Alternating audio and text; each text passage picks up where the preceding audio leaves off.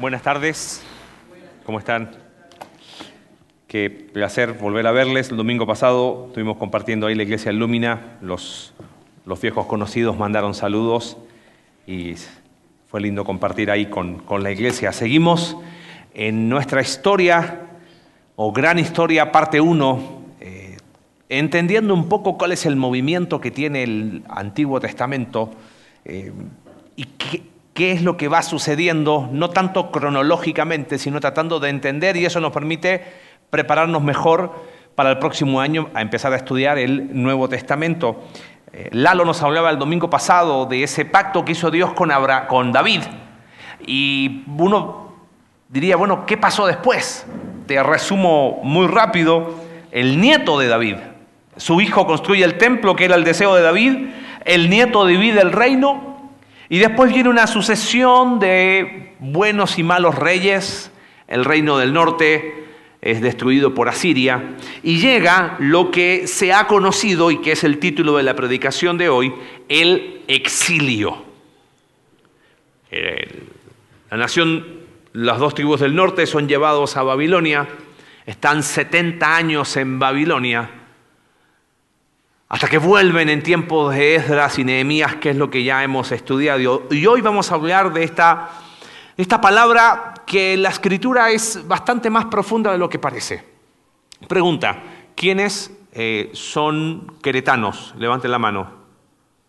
Ok, entonces el resto está exiliado en Querétaro, ¿ok?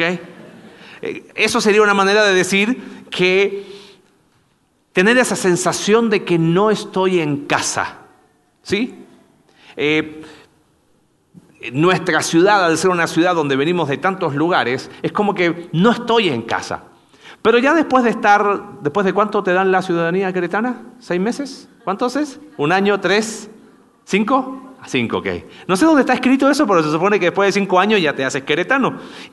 Dicen que la forma de saber si eres queretano ya con ciudadanía queretana es cuando empiezan a, a reclamar de los que vienen a vivir a Querétaro, ¿ok? O sea, ya ahí ya te volviste un queretano, ¿no? Eres uno de los que se vino acá y ya cuando empiezas a reclamar de los otros que se vienen, ya te hiciste queretano. Este, pero hay una sensación rara de, esta no es mi casa.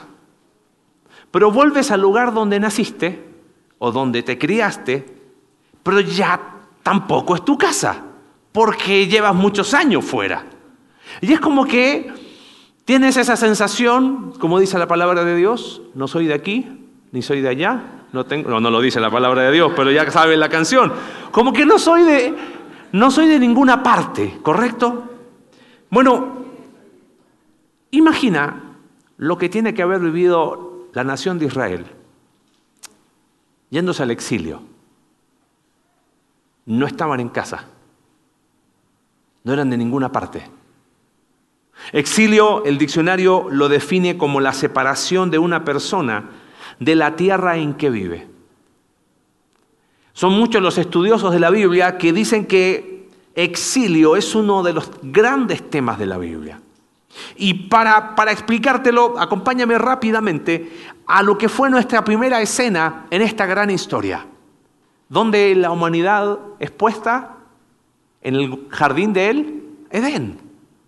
Cielos y tierra unidos, Dios morando, ese es el gran propósito de Dios.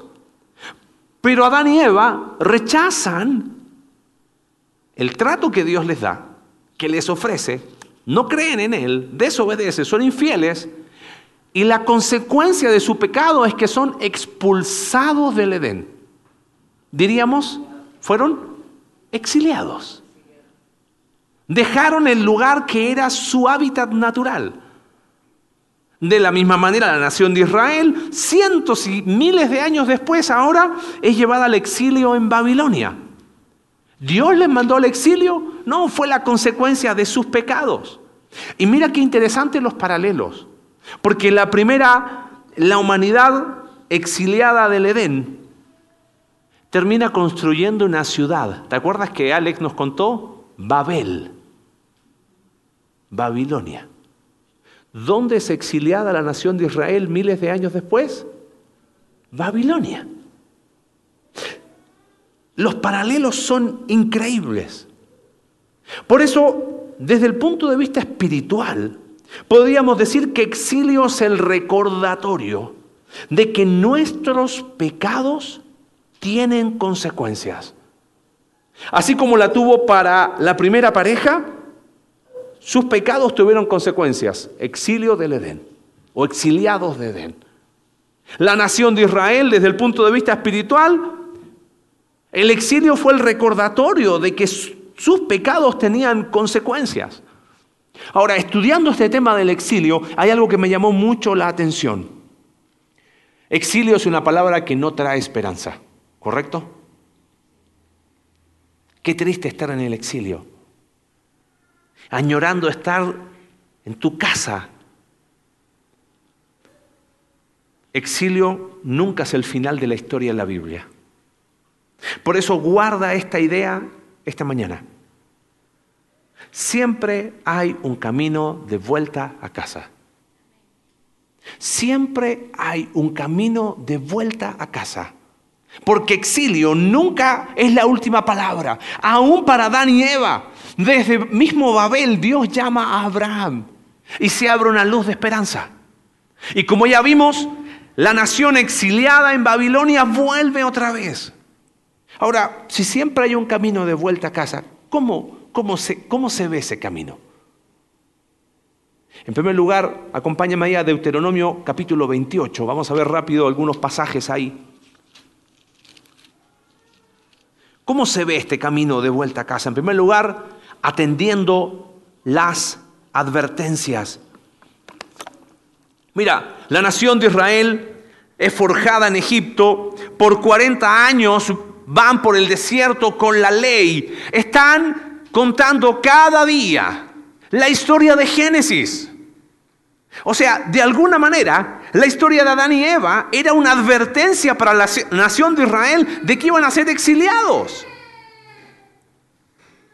Fíjate Deuteronomio 28, verso 15. Pero debes saber que si no obedeces al Señor tu Dios, ni cumple fielmente todos sus mandamientos, esto es lo que vendrá para ti. Y mira qué es lo que dice el Señor. Estamos hablando que la nación está a punto de entrar a la tierra prometida. Aún no ha entrado a la tierra prometida y Dios le da una mega advertencia. Capítulo 28, verso 64. El Señor te dispersará entre todas las naciones. ¿Qué es eso? Exilio. Si tan solo hubiesen atendido las advertencias, quizás otra hubiese sido la historia, ¿no? ¿Desde cuándo le estaba advirtiendo Dios? Desde Deuteronomio. No habían entrado en la tierra prometida. Y ya les está diciendo, en buen mexicano, aguas. Porque si no eres fiel, si no crees en mí, el Señor te va a dispersar entre todas las naciones. Lo mismo pasa en Deuteronomio capítulo 32. ¿Quieres ir más adelante? Primera de Reyes, capítulo 9. Ahora fíjate, primera advertencia, la misma historia de Adán y Eva. Segunda advertencia, libro de Deuteronomio. Llegamos a los tiempos de Salomón. Salomón construye el templo, el deseo, como nos decía Lalo, que tenía David, Salomón lo hace concreto. Y después de construir el templo, mira lo que dice el texto, capítulo 9 de Primera de Reyes, Dios se le aparece a Salomón. He oído la oración y súplica que me has hecho. Consagro este templo que tú has construido para que yo habite en él por siempre. Mis ojos y mi corazón siempre estarán allí. Verso 6. Pero si ustedes o sus hijos dejan de cumplir los mandamientos y decretos que les he dado, la misma advertencia de Deuteronomio, y se apartan de mí para servir y adorar a otros dioses, yo arrancaré a Israel de la tierra que le he dado. ¿Cómo se llama eso? Exilio. Fue tanta la misericordia de Dios que Dios aún les mandó profetas. Mandó al profeta Joel que les decía, rasguen el corazón, no rasguen el vestido. Mandó el profeta Amós que les dijo, busquen al Señor y van a vivir. Mandó al profeta Jeremías que le dijo, si van a volver, que sea a mí. Pero el pueblo de Israel no atendió las advertencias, entonces llegó el exilio. El camino a casa siempre estuvo disponible para aquellos que por fe atendieron las advertencias. ¿Sabes? Si, si exilio es la consecuencia de nuestros pecados, el retorno a casa tenía que ver con estar bien con Dios, independiente del lugar físico. ¿Sabes qué me llama la atención? Libro de Deuteronomio. El pueblo ni siquiera está en la tierra prometida como para pensar que está exiliado, pero en su corazón ya estaban lejos de Dios. En su corazón ya vivían una especie de exilio, ¿entiendes? Pero no prestaron atención a las advertencias. El camino a casa siempre está más cerca de lo que creemos. Ahora, no solamente prestar atención a las advertencias, sino que la Biblia es muy clara respecto de las razones del exilio. Mira, acompáñame ahí mismo en Primera de Reyes capítulo 9, verso 8. Dice, perdón, termino el versículo 7. Entonces Israel será el hazme reír de todos los pueblos. Y aunque ahora este templo es imponente, están en el tiempo de Salomón, llegará el día en que todo el que pase frente a él quedará asombrado y en son de burla van a preguntar, ¿por qué el Señor ha tratado así a este país y a este templo? Y le responderán, porque abandonaron al Señor su Dios que sacó de Egipto a sus antepasados, los israelitas, y se echaron en los brazos de otros dioses a los cuales adoraron y sirvieron. Por eso, por esa razón, el Señor ha dejado que le sobrevenga tanto desastre. Siempre hay un camino de vuelta a casa. ¿Cómo puedo tomar ese camino? Atendiendo las advertencias. En segundo lugar, aprendiendo de las razones. A mí se me aprieta el estómago solo pensar lo duro que tiene que haber sido el exilio. Llegó el imperio babilónico. Con sus lanzas atravesaron, empalaron a gente. Pusieron ganchos sobre la nariz de personas y los arrastraron por la tierra. Bebés fueron estrellados en rocas. Vientres de madres embarazadas abiertos a espada. ¡Qué malo que es Dios! porque hubo advertencias. Pero ellos no aprendieron las razones. Jerusalén, la amada ciudad donde Dios había decidido morar, es quemada, sitiada, destruida. ¿Por qué razón? Dios ya lo había dicho. ¿Sabes? Capítulo 4 del libro de Oseas Versículo 2 es un pasaje que la primera vez que lo leí dije, ¿qué? Dice, mi pueblo consulta a su ídolo de madera. Hasta ahí todo bien. O sea, no todo bien, es esperable. Se hacen ídolos. Dice, y ese pedazo de palo le responde,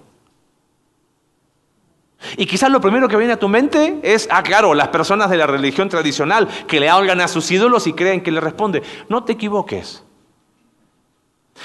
Porque nuestros ídolos están en nuestro corazón.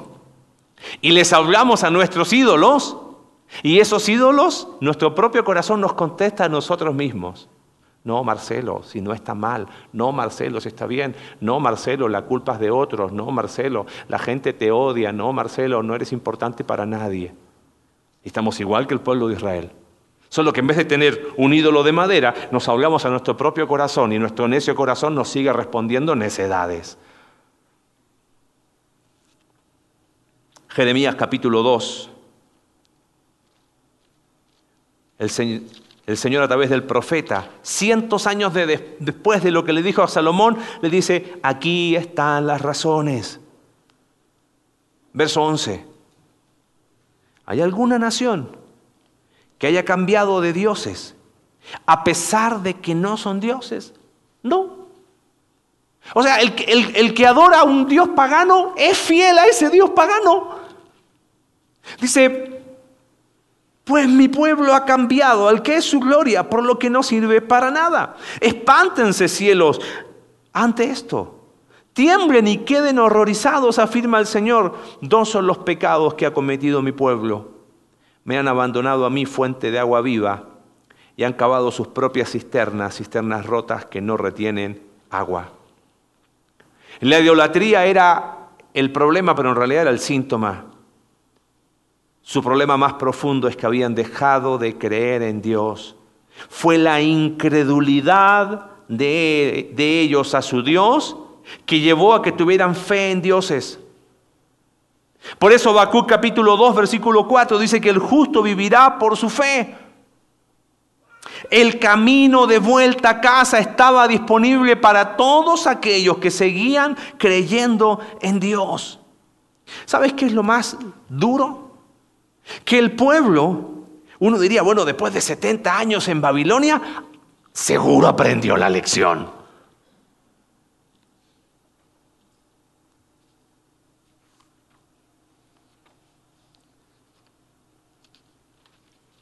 ¿Te acuerdas cuando vimos el libro de Malaquías? ¿Cómo estaba el corazón del pueblo? Endurecido. Mira lo que dice el libro de Esdras capítulo 9 versículo 1. El pueblo ya había vuelto, ya tenían el templo. Después de todo esto se me acercaron los jefes y me dijeron, el pueblo de Israel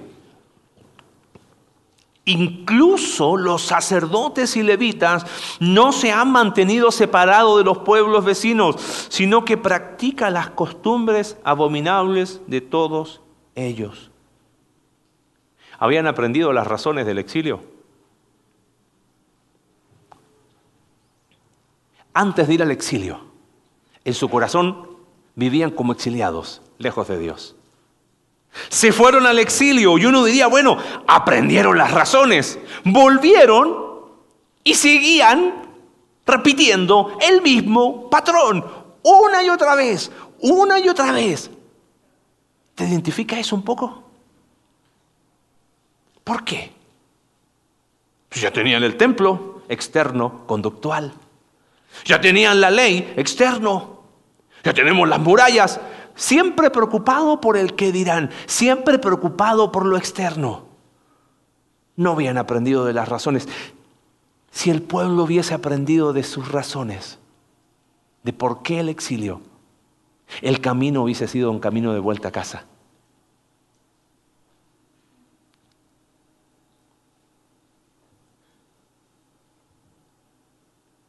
Este semestre volví a dar clases después de mucho tiempo y les decía a los alumnos, para invitarlos a pensar, que si uno sabe el por qué, siempre sabrá el cómo. Pero si yo no sé el por qué, siempre alguien me tiene que decir cómo. ¿Y sabes qué he llevado la vida espiritual? Estamos exactamente igual que el pueblo de Israel. Tú dime cómo. No, ¿por qué? ¿Por qué razón fuiste llevado al exilio? Sí, nos portamos mal. ¿cómo que nos portamos mal? Fue idolatría. Fue en lo profundo y debajo de la idolatría incredulidad a Dios y rechazaron a Dios y el pueblo vuelve del exilio y dice, siguen practicando las mismas costumbres de los pueblos de alrededor. Siempre hay un camino de vuelta a casa cuando prestamos atención a las advertencias, cuando aprendemos de las razones profundas en último lugar, en el mismo pasaje de Esdras capítulo 9, hay algo muy interesante. Porque el pueblo volvió, construyó el templo, listo, ya está. Pusieron la ley, listo, ya está.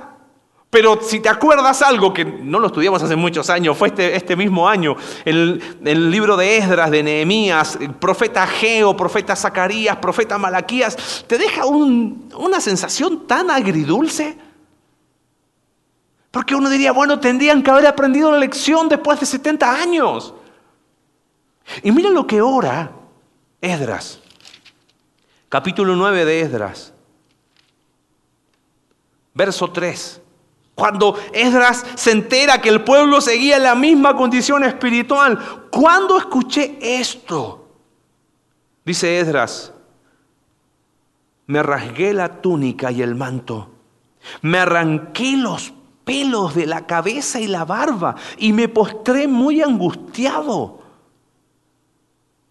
Entonces, por causa del pecado cometido por los repatriados, los que habían vuelto del exilio, se reunieron a mi alrededor todos los que obedecían la palabra de Dios. Y yo seguía angustiado hasta la hora del sacrificio de la tarde. Dije en oración, Dios mío, estoy confundido. Siento vergüenza de levantar el rostro hacia ti, porque nuestras maldades se han amontonado hasta cubrirnos por completo. Nuestra culpa ha llegado hasta el cielo. Verso 9. Y observa la tercera palabra. Aunque somos esclavos, no nos has abandonado, Dios nuestro. A ver, espérame. ¿Habían vuelto o no habían vuelto del exilio? Sí. Y Edras dice, aunque somos qué. ¿Cómo? Quizás es esa misma sensación cuando vuelves al lugar donde naciste. Ah, bienvenido. no, ya no es como antes. Aunque somos esclavos. Sabes que el camino de vuelta a casa no solamente se da atendiendo las advertencias y aprendiendo de las razones, sino algo que hemos hablado tanto, transformando el corazón. Evidentemente el pueblo que volvió era un pueblo que en su mente y en su corazón seguían dónde? En el exilio. ¿Te acuerdas que era la imagen del exilio? El exilio representa esas consecuencias de nuestros pecados. Nehemías dice exactamente lo mismo en el capítulo 9, versículo 36 y 37. Ya habían pasado varios años, por eso ahora dice, somos esclavos, esclavos en la tierra que le diste a nuestros padres. Estaban en su tierra, con su templo, con la ley, con los muros. Estaban supuestamente en casa, pero en su corazón seguían en el exilio. Es que el verdadero camino de vuelta a casa implica un corazón transformado. Y quizás tú dices, oye, gracias por contarnos del pueblo de Israel, está buenísimo, este, qué tontos que fueron, cómo no aprendieron, ¿no?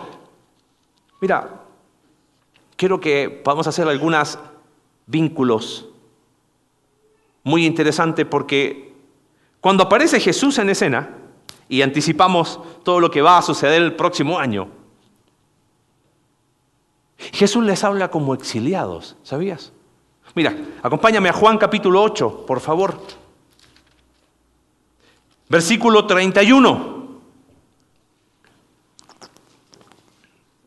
Jesús se dirigió entonces a los judíos que habían creído en él y les dijo, si se mantienen fieles a mis enseñanzas, serán realmente mis discípulos. Y este versículo tan conocido, ¿qué dice? Y conocerán qué cosa. ¿Y la verdad qué cosa? Siempre lo hemos dicho muchas veces, pero ¿qué es eso de que la verdad les hará libres? ¿Qué decía el pueblo en tiempo de Esdras y Nehemías? ¿Somos qué? Vivían en el exilio. Y ahora, mira la reacción que tienen.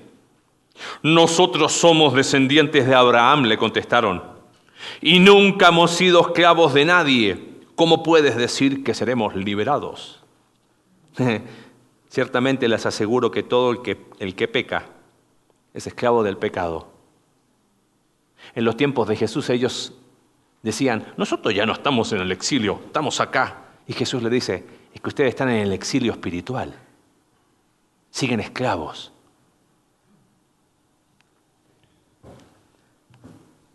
Entonces Jesús ofreció un camino de vuelta a casa. ¿Y quién era ese camino? Él mismo. Por eso él dijo, yo soy qué cosa. ¿Entiendes? ¿De qué se trata esta historia? Yo soy el camino, la verdad y la vida y nadie llega al Padre, nadie llega a casa si no es por mí. El Evangelio es la invitación a dejar la esclavitud del pecado y sus consecuencias. a dejar ese exilio espiritual y ponernos camino a casa. ¿Sabes quién entendió esto muy bien? Fue el apóstol Pedro. Mira lo que dice Primera de Pedro capítulo 2, versículo 11. Y, y anda uniendo hilos. Queridos hermanos, dice Pedro, les ruego como a exiliados, ¿dice eso? No. Porque si estás en Cristo, ya no estás en el exilio espiritual, ¿entiendes?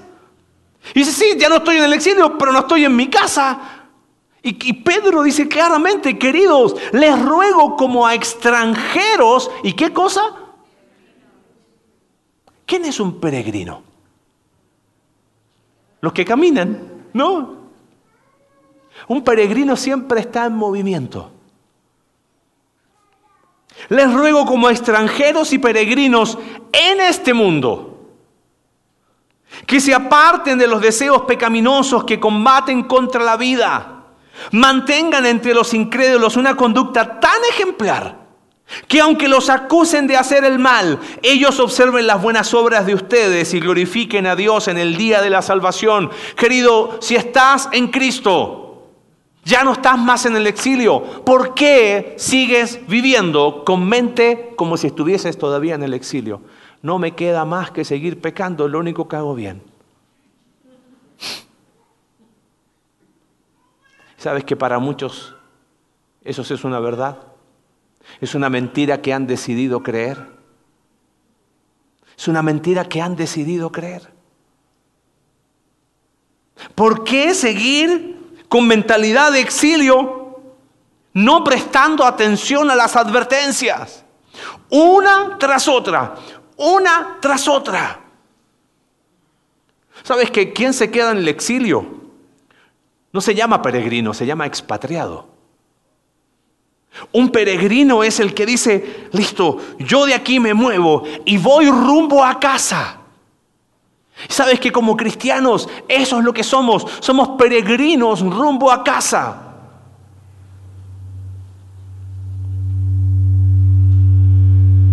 Va a pasar. Pasó, no se preocupe. Así se despiertan.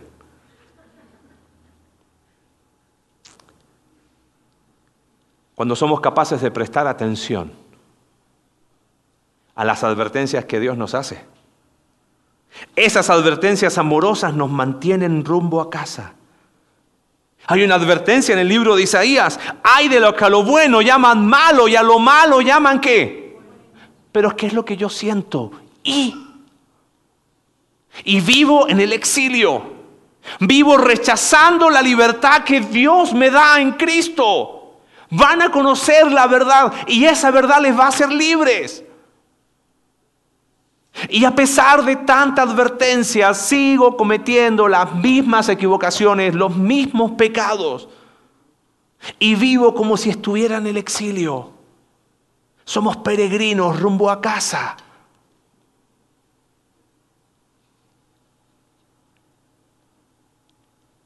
Si seguimos enfocándonos en lo conductual, en lo que externamente la gente puede ver bien, Mira, el pueblo volvió, volvió a su tierra.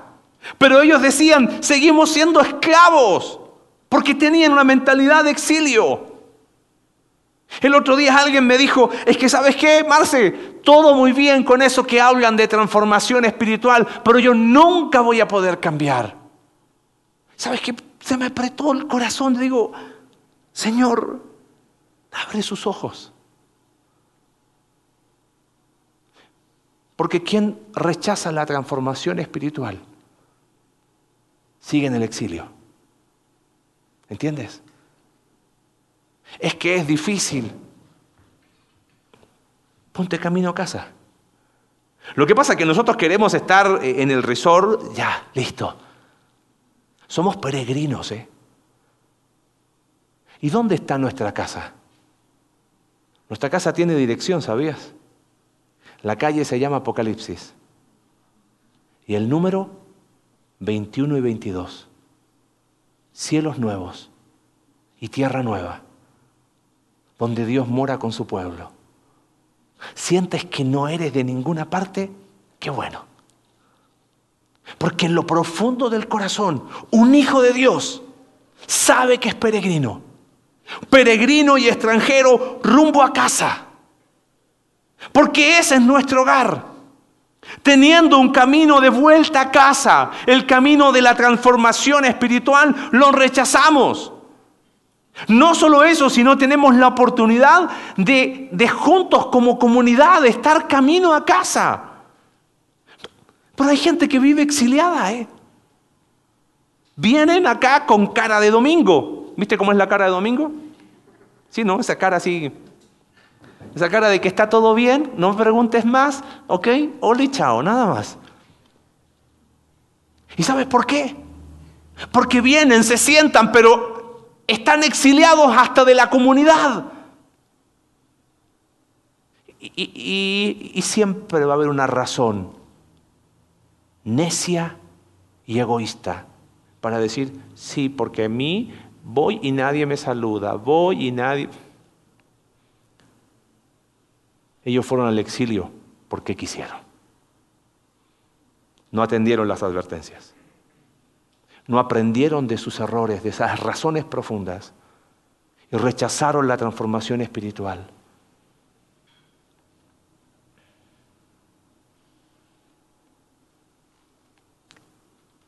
siempre hay un camino que nos lleva de vuelta a casa.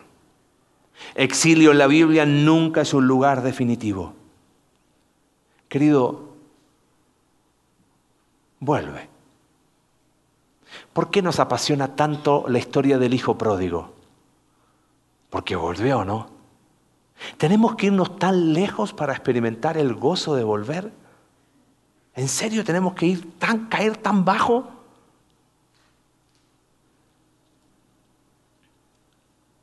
No es necesario ser pródigo para ponernos rumbo a casa. Somos peregrinos y extranjeros. Caminemos en este mundo con la mirada puesta en nuestro verdadero hogar. Deja de vivir con una mentalidad de exilio. Porque Jesús vino no solamente a salvarnos, vino a sanar a los quebrantados de corazón, a dar libertad a los cautivos para dejar de vivir con una mentalidad de exilio. A veces cuando hablamos de transformación es como que suena casi utópico. Me encantaría invitar a personas que realmente han decidido creerle a Dios y que uno por uno cuenten la historia de cómo Dios está transformando sus vidas, porque el camino de vuelta a casa es el camino de la transformación. Así es. ¿Por qué seguir rechazando? Somos peregrinos y extranjeros que nuestro pasaporte no es el de este mundo, sino somos ciudadanos del cielo. Somos peregrinos y extranjeros. Trabajemos para vivir, no vivamos para trabajar. Invirtiendo en lo eterno, echando mano de la vida eterna. Como extranjero, Este tema me pegó bastante. Porque uno como que al final no se siente en ninguna parte, en casa. Hay personas que siguen hablando de su lugar de nacimiento como su casa. Siguen exiliados. Quizás tienes el privilegio de tener una casa propia. Qué bendición. Quizás tu gran anhelo en la vida es tener una casa propia. Qué diferente sería si aprendiéramos que Jesús nos rescata del exilio para ponernos camino a nuestra verdadera casa.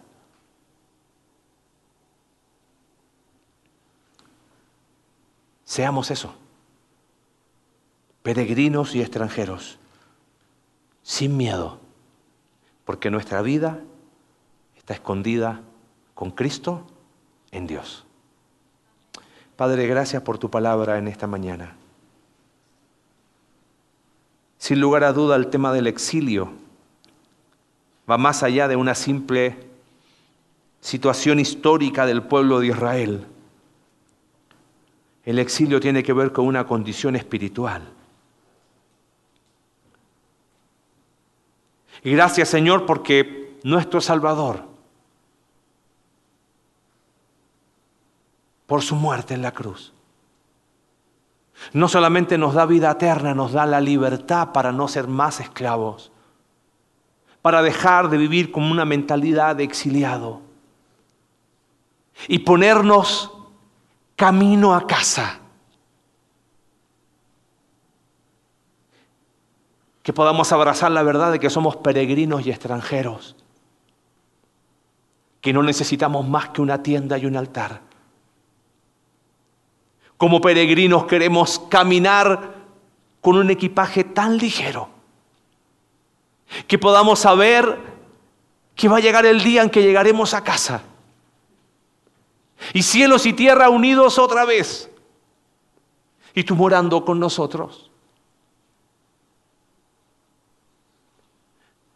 Si esta tarde Dios habló a tu vida y te das cuenta que has vivido con una mentalidad de exilio recuerda que siempre hay un camino de vuelta a casa. Si quizás has vivido no solo, no, toda tu vida, pero quizás este último tiempo, te has sentido en el exilio, lejos de Dios. Y piensas que ya no hay esperanza para ti, exilio nunca es la última palabra. Siempre hay un camino de vuelta a casa. Gracias Jesús porque tú eres ese camino. Oramos en el nombre de Jesús. Amén.